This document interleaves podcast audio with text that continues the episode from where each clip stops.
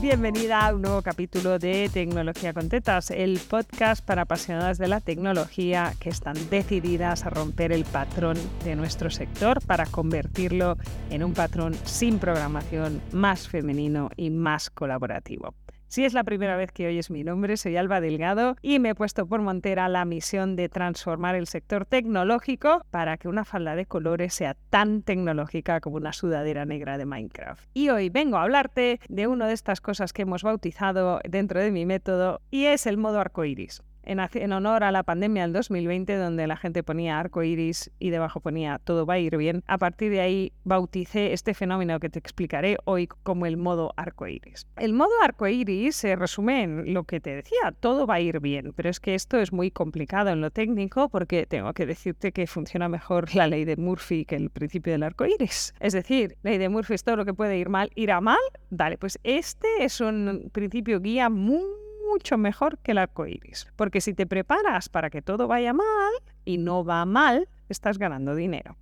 O no estás perdiendo tanta pasta. Pero si te preparas y presupuestas para el modo arco iris, la más mínima desviación te sumerge en el lodo. Y esto nos pasa cuando entramos al mercado tecnológico, cuando seguimos a veces, porque hay tres momentos en los que deberías eliminar tu modo arcoiris. Uno es al presupuestar, uno es al entregar y la tercera es en el modo de vivir. Hoy una a una y te las cuento. Modo arcoiris en presupuestos. Haces el presupuesto asumiendo que nada va a fallar. Bueno, de hecho te olvidas de testear. Y esto es una de las bases del método de mecánicas digitales. Nunca entregues nada sin probar. Así que tienes que hacer como una partida de pruebas, ¿no? Lo monto, lo pruebo y no todo va a ir bien. Y hago una pequeña partida de ajustes y retesting. Si lo pruebo, lo ajusto lo vuelvo a probar, me aseguro que va bien. Yo no puedo presupuestar en el modo de los mundos de Yuppie de todo va a ir bien, lo voy a montar y va a salir bien a la primera. No, my darling. Eso no va así. Hay muy pocos proyectos en la vida donde el modo arcoíris aplique de verdad. Así que cuando estés presupuestando, desglosa y añade esa tarea que dice testear, ajustar y retestear. Créeme que tus presupuestos van a cambiar mucho para arriba, pero tu vida va a mejorar mucho también para arriba porque no vas a estar haciendo esos testings a última hora porque se te había olvidado sin presupuestar, sin pagar, etc. Y el segundo sitio donde aplicas el modo arcoíris es cuando no testeas y entregas el WordPress montadito sin pruebas.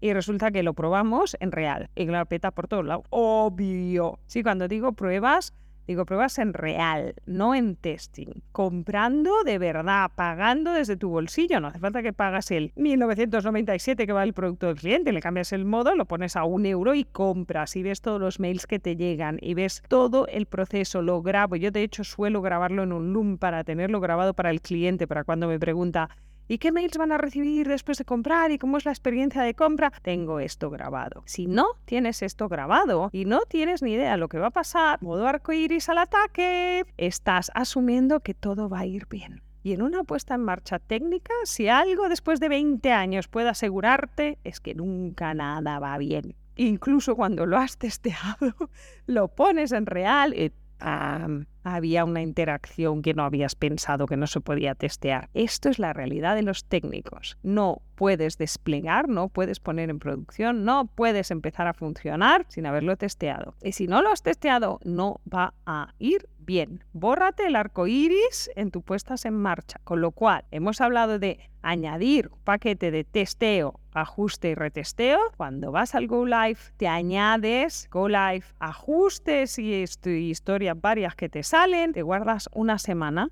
para dedicarle a ese cliente. Para estar, cuando abra media boca empiece con es que, y tú ya estás ahí, se lo arreglas. ¿Vale? No puedes empalmar un cliente con el otro esperando que lo vas a poner en marcha, no va a fallar nada, va a estar estupendo al día siguiente, te vas a levantar despejada y feliz y te vas a poner con el siguiente cliente. Not real. No funciona así. Cuando haces un despegue real, los dos siguientes días, al menos 48 horas, no te pones nada no te vas a eventos y si te vas a eventos te vas con el móvil y dejas tu móvil a la clienta. Que no falla nada. Has encontrado el 1% de clientes que van como una seda.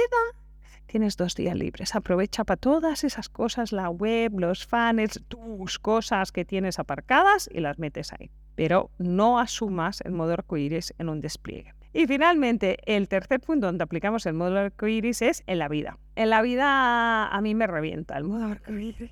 Porque es ese modo en el que no hago push, en el que no empujo nada, en el que me siento y espero que la vida me lo traiga. Y aquí ha hecho mucho daño lo que yo le llamo la manifestación pasiva, ¿no? De me siento en el sofá, manifiesto y espero que me caiga sin hacer nada. Sé que hay gente seria en esto de la manifestación, que proyecta una manifestación mucho más activa, pero si tú no haces nada no te va a caer, ¿vale? Cuando hablo del modo arcoíris en la vida, es ese modo, ese flow de pase lo que pase, todo va a ir bien.